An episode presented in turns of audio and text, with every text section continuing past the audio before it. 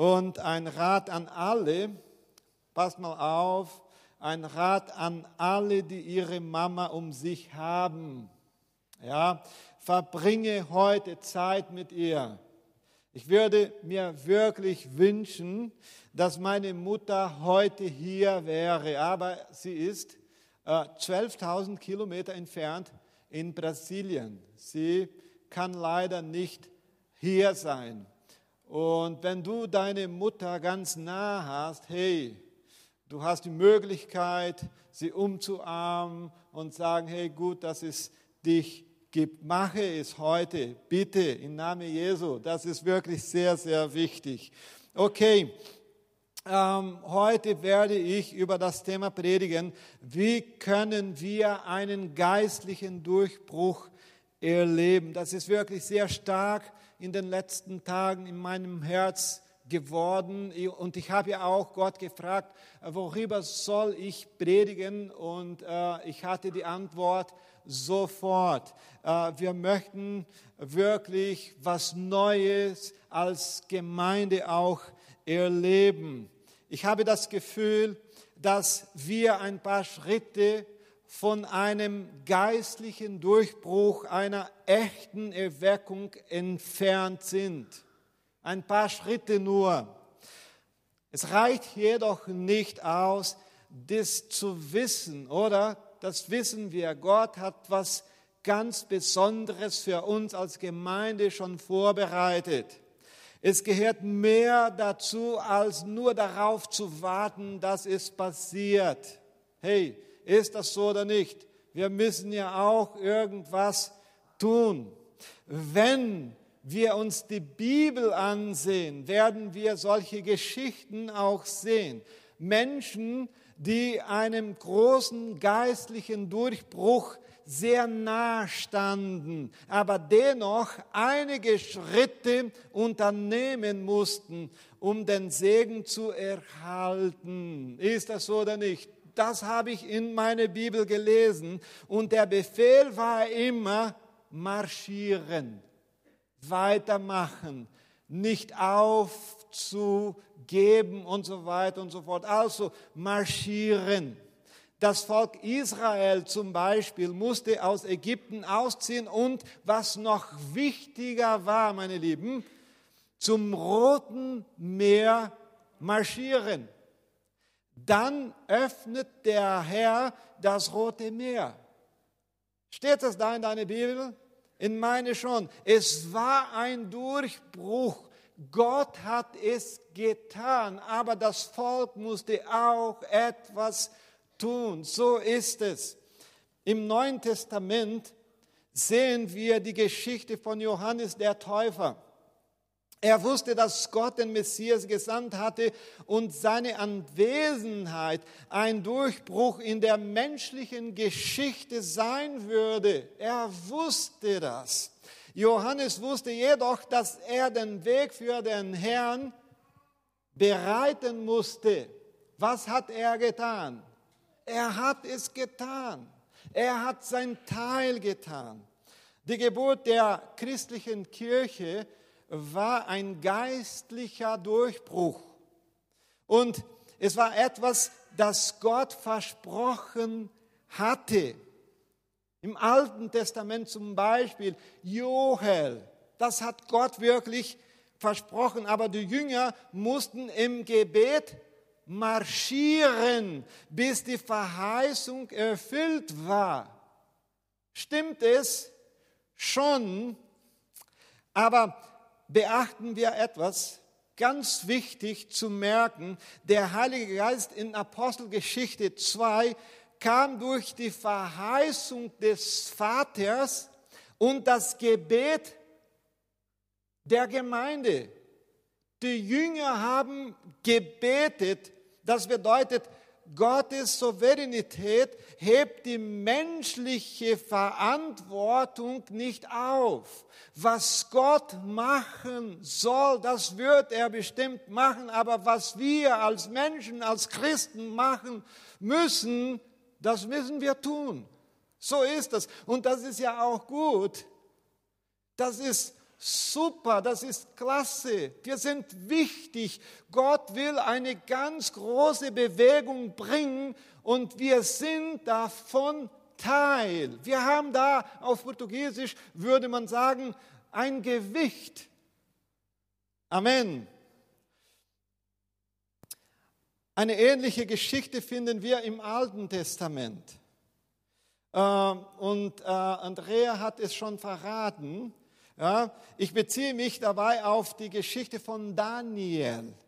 Wir alle kennen ein wenig, äh, nicht dieser Daniel, der ist auch super, ja, sehr gut, aber Daniel, ähm, der in der Bibel steht. Und erinnern wir uns ein wenig an die Geschichte des Volkes Israel, damit wir heute äh, die Predigt auch besser verstehen können. Ähm, wegen Israels Ungehorsams wurde Gottes Volk nach Babylon gefangen genommen. Und dies geschah um 536 vor Christus. Also Israel würde jetzt 70 lange Jahre äh, äh, weg vom Tempel, weg von ihrem Land unter babylonischer Herrschaft leiden. So ist es auch passiert.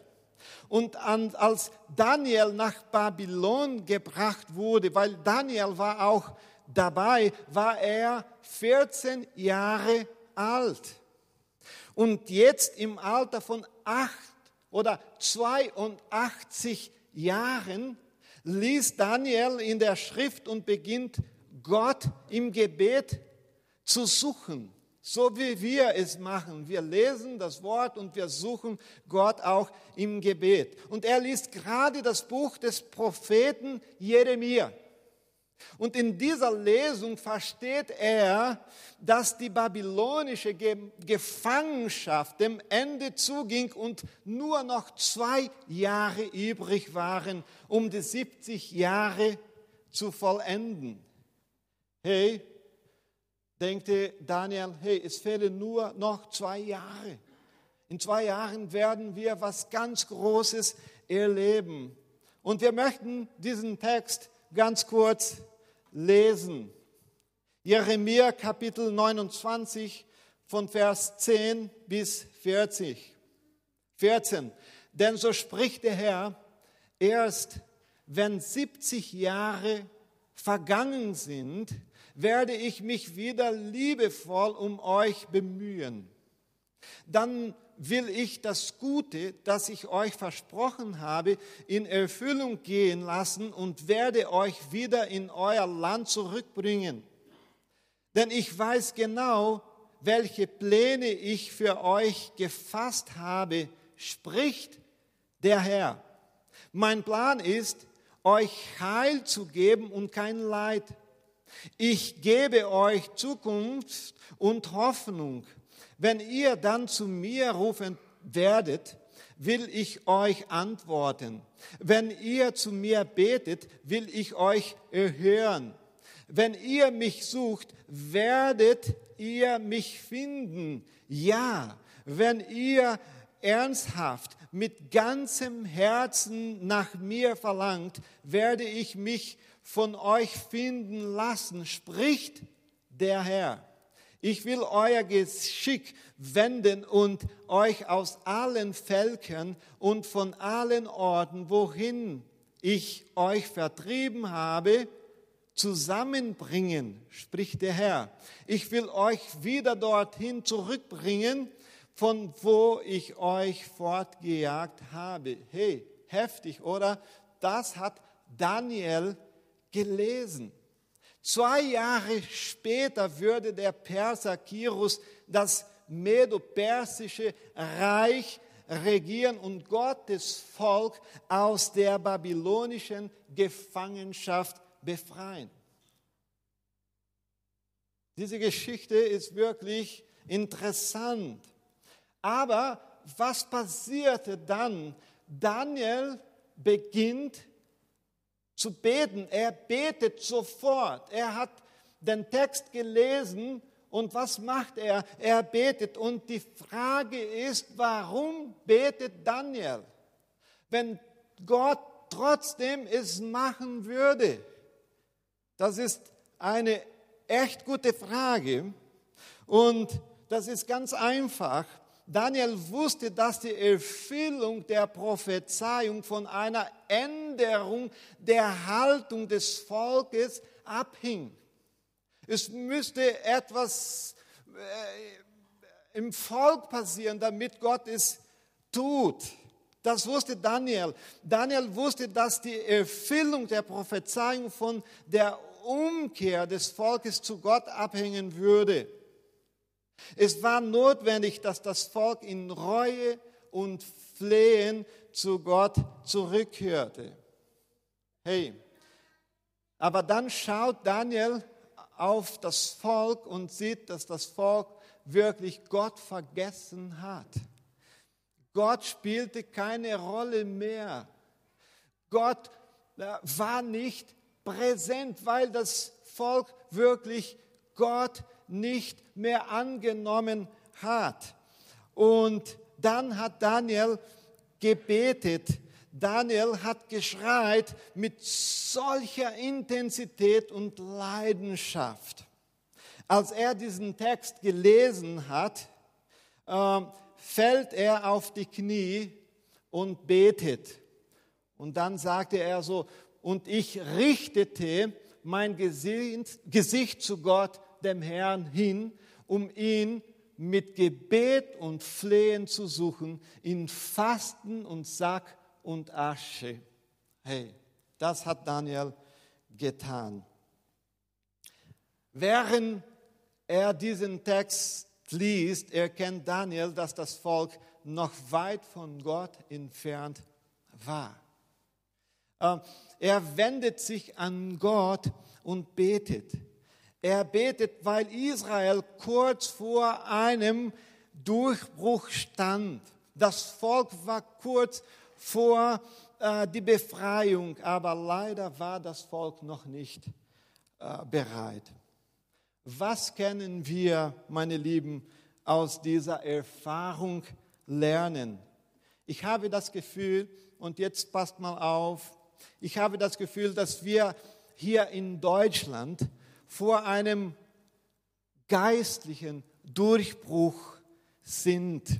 Aber wir als Gemeinde sind noch nicht bereit. Wir sind noch nicht bereit, diese Erweckung zu bekommen. Ich spüre es auch. Äh, die Erweckung ist ganz nah. Aber wir als Gemeinde sind leider nicht bereit. Und wenn ich Gemeinde sage, sage ich nicht nur Connect Church in Bittigheim, Bissingen, aber ganz generell, wir als Gemeinde sind nicht bereit. Ich, was sollte ich dann tun? Ich, Markus, wenn ich das merke, wie Daniel es gemerkt hat, ich sollte beten. Ich sollte fasten, ich sollte Gott suchen, ich sollte mit Gott darüber sprechen und sagen, hey Gott, ich habe es verstanden, es gibt was Großes, das du uns schon vorbereitet hast, aber wir sind leider noch nicht so weit als Christen, als Gemeinde. Und ich brauche, o oh Herr, deine Hilfe. Ich möchte diese Erweckung erleben. Ich möchte davon Teil sein. Bitte, Herr, tu irgendwas, damit wir sofort äh, dieses Movement erleben können. Das hat gerade Daniel getan. Er hat es gelesen und verstanden, dass Gott da war und dass er das Volk auch befreien wollte. Aber das Volk war leider nicht fertig. Hey, ich finde es so stark. Und ich möchte heute Morgen über das Gebet von Daniel sprechen, damit wir auch so wie Daniel beten können. Okay? Und wie hat Daniel zum Herrn gebetet? Punkt Nummer eins. Er suchte den Herrn intensiv im Gebet. Hey, das Wort intensiv ist ganz wichtig. Nicht langweilig, nicht, hey, muss ich wieder beten, okay. Nein, intensiv. Viele sagen, dass die Brasilianer wirklich sehr intensiv sind. Halleluja. Wenn wir beten, sollten wir intensiv sein. Wir lesen, und ich richtete mein Gesicht zu Gott. Daniel richtete sein Gesicht in die Richtung des Herrn. Das bedeutet Intensität des Gebets. Daniel war ein Mann, der ein methodisches und systematisches Gebetsleben hatte. Als ich ein Kind in Brasilien war, habe ich gehört in der Sonntagsschule, dass Daniel dreimal am Tag gebetet hat. Dreimal sehr methodisch, sehr systematisch. Aber jetzt war er 82. Und dann hat er gedacht, hey, ich kann nicht mehr methodisch und systematisch sein. Ich muss jetzt intensiv werden. Ich muss mit Intensität beten, weil es ist dringend. Halleluja. Er genoss Intimität mit dem Herrn. Wie ich gesagt habe, dreimal am Tag gebetet, aber jetzt muss er intensiver werden. Und er musste mit der ganzen Kraft seiner Seele beten. Er musste alles hingeben. Und was ich sagen muss ist, die Kirche befindet sich an einem entscheidenden Wendepunkt. Hey, hey, bitte schwätz weiter. Wir müssen Gott mit Intensität suchen wie nie zuvor in der Geschichte. Weißt warum?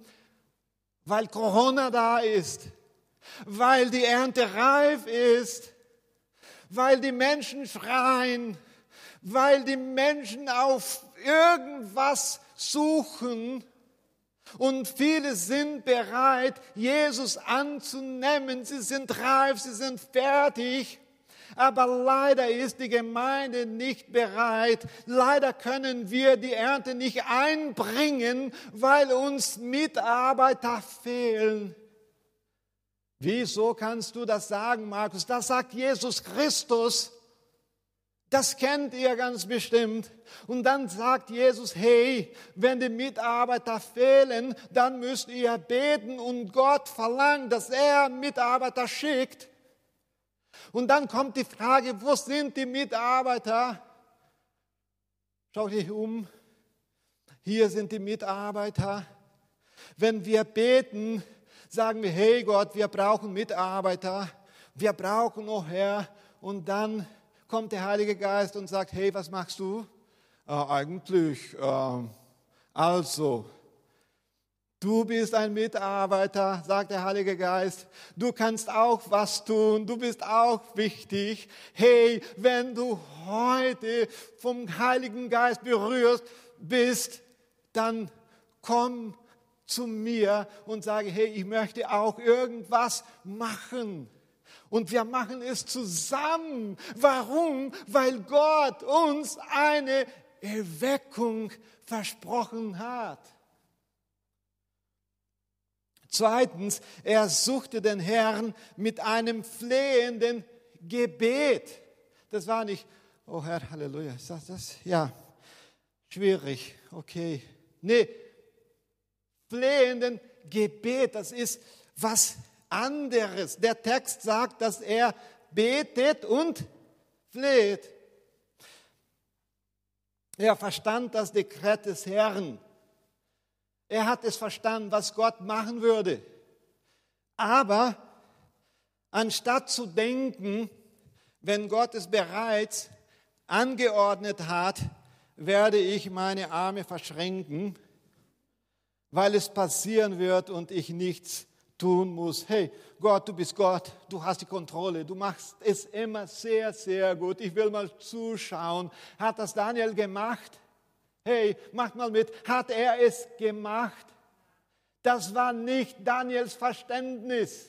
Er hat gesagt, okay, Gott, legen wir gemeinsam los. Halleluja. Das hat er getan. Daniel demütigt sich anstelle des Volkes und flehte Gott an, dass die Reue einen Platz im Herzen eines jeden Menschen finde, finden möge. Das hat er getan. Die Tatsache war, dass das Volk Gott vergessen hat. Hey, weißt du, Gott ist so wunderbar. Er hat so eine Power wenn ein Kranker hier ist, Gott hat äh, die Vollmacht, er hat Macht, um den Mensch zu heilen. Er kann Wunder tun. Er kann vieles bewegen. Vielleicht haben wir es schon vergessen, aber derselbe Gott, der das schon in der Geschichte gemacht hat, er ist heute da, um das Gleiche zu tun. So müssen wir glauben. Hey, ich habe gedacht, dass ich äh, sterben würde mit Corona oder an Corona. Das war wirklich heftig hey, das ist eine blöde Krankheit, bitte seid weiter vorsichtig. Aber ich habe auch gedacht, hey, du bist größer als Corona, du bist größer als die Krankheiten, die wir kennen und die wir noch nicht kennen. Und bitte, Herr, ich möchte, ich möchte meinen Job hier in Deutschland, meinen Dienst weitermachen. Und Gott war da. Hey, Gott hat ein Wunder auch getan.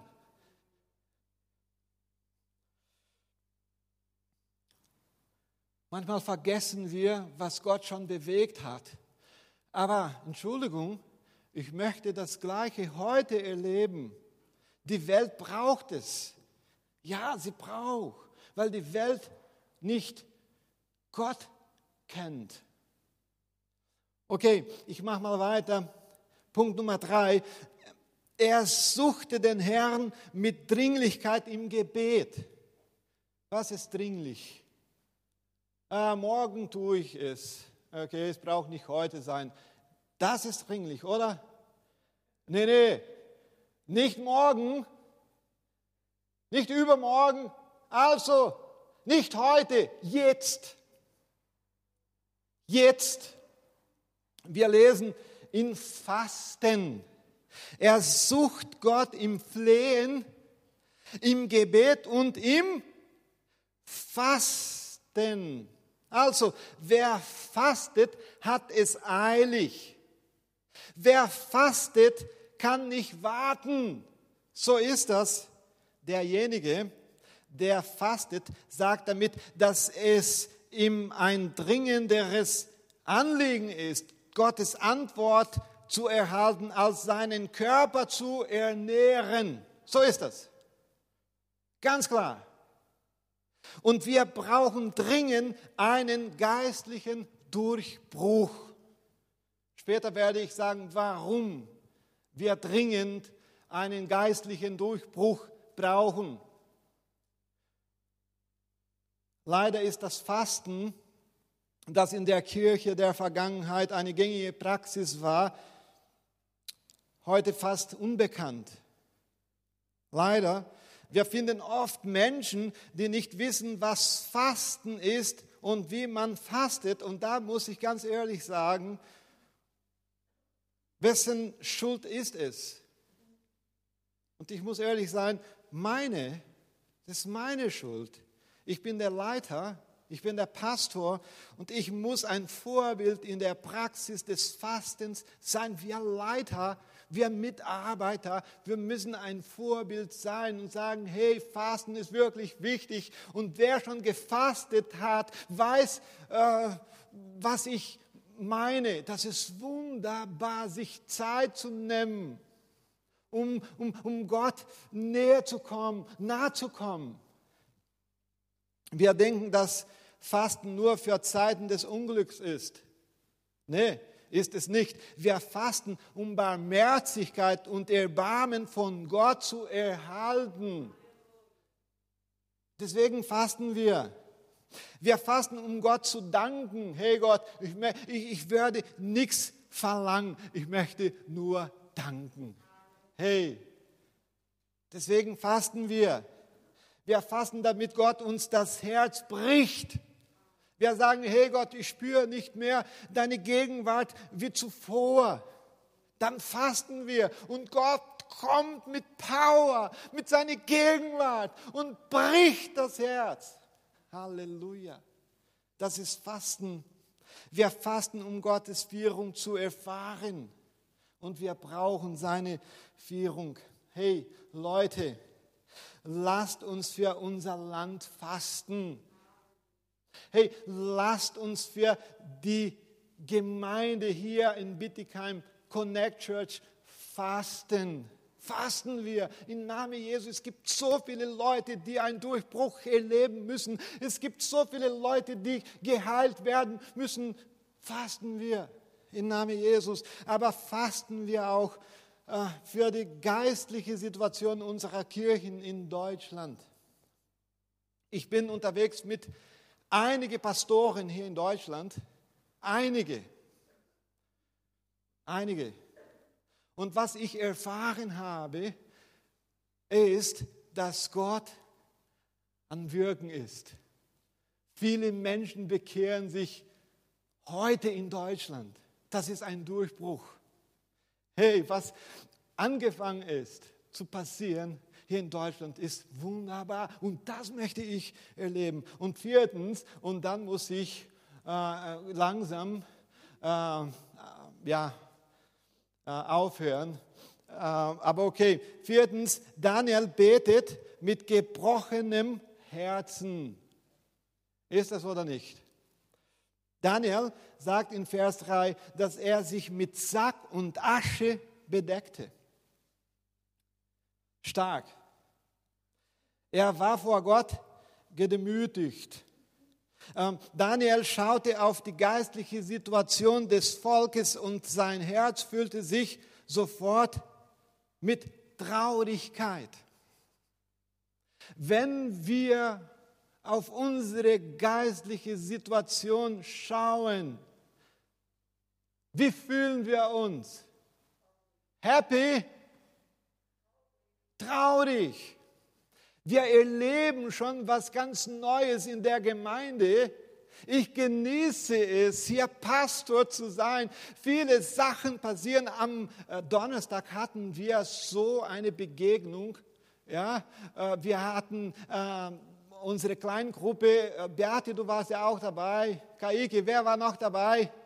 Hey, das war Manuela, Thiago. Hey, Kevin. Hey, das war was ganz Spezielles, das Gott uns geschenkt hat am Donnerstag.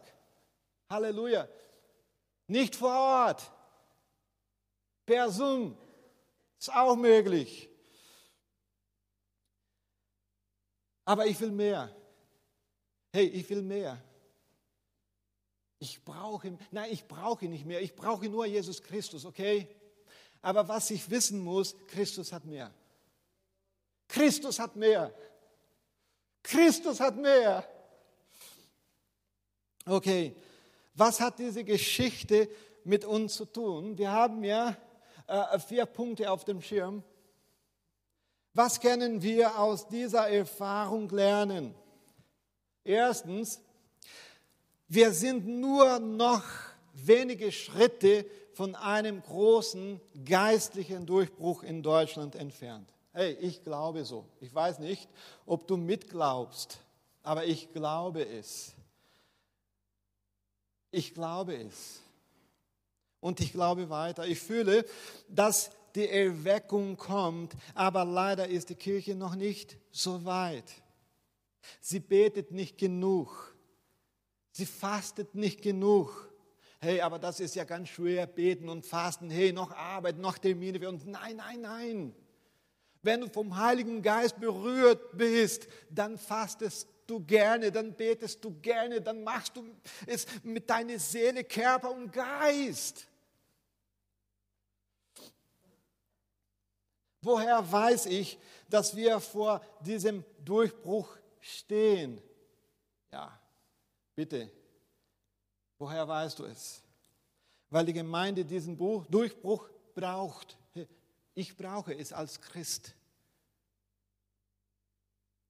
Wir haben uns zu Hause entschieden, Lobpreis zu Hause mehr machen als zuvor.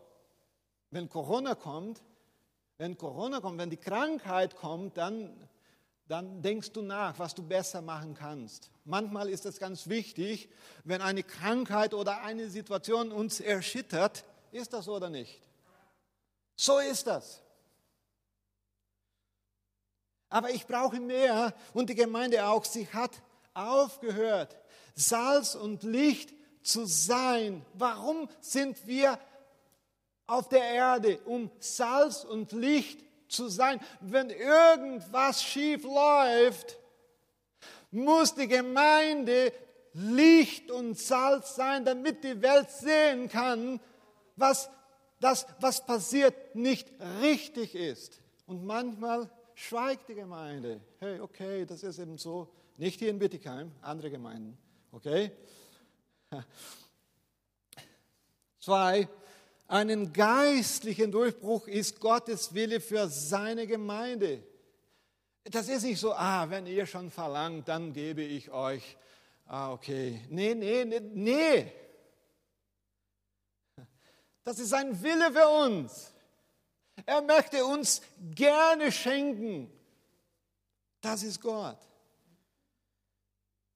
Punkt Nummer drei, der geistliche Durchbruch bringt die Gemeinde auf eine höhere geistliche Ebene der Heiligkeit. Hey, wenn wir beten, wenn wir fasten, wenn wir Gott suchen, dann sind wir ein bisschen gewachsen, oder?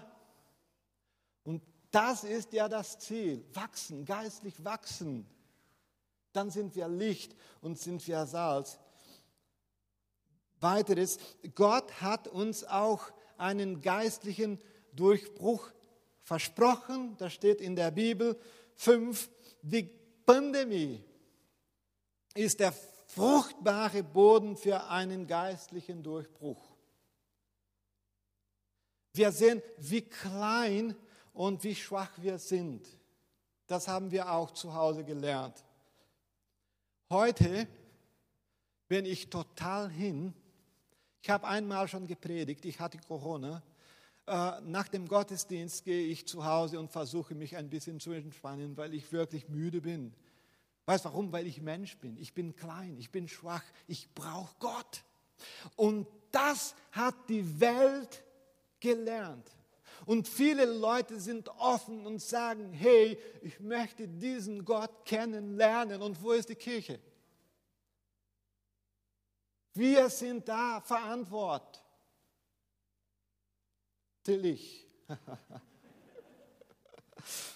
Sechs. Wir brauchen einen geistlichen Durchbruch für die große Ernte. Und damit mache ich Schluss. Jesus hat gesagt, dass die Ernte reif ist, weiß ist aber die Mitarbeiter waren wirklich wenig. Es heißt, wenn Gott uns Menschen schicken würde, die sich auch bekehren würden, hätten wir nicht in der Gemeinde Leute, die auf diese Leute aufpassen könnten. Ein kleines Baby gibt Arbeit, oder? Wenn jemand zu Jesus kommt, ist es wie ein kleines Baby und wir müssen unser Job machen. Wir müssen aufpassen. Wir müssen die geistliche Milch geben. Wir müssen das Baby ernähren. Wir sind leider nicht fertig, für die Ernte einzubringen. Und deshalb brauchen wir eine Erweckung. Ähm, das Lobpreisteam darf schon kommen. Bitte. Ihr könnt gerne aufstehen. Was sollten wir lernen von dem, was wir gehört haben? Wir lernen, dass unsere Aufgabe beten, fasten ist. Wir sollten Gott suchen und sagen, hey, wir haben schon so eine Atmosphäre in, im Gottesdienst heute erlebt. Das war wirklich super, aber ich weiß Gott, nicht weil ich mehr brauche. Ich habe Jesus, das ist für mich der Himmel. Aber die Sache ist, der Punkt ist, Gott hat mehr. Es gibt so viele Leute, die Jesus brauchen. Er hat es versprochen. Er würde uns diese Leute schenken aber wir müssen bereit sein. Beten wir. Und Toni kann schon losspielen. Danke, Toni. Ähm, Herr, wir danken dir, weil du wirklich so groß bist. Dankeschön, weil so eine Atmosphäre da ist. Wir spüren deine Gegenwart, o oh Herr. Hey Gott, danke, dass du Gott bist. Danke für deine Gütigkeit, deine Barmherzigkeit. Du bist lieb und du liebst uns. Dankeschön.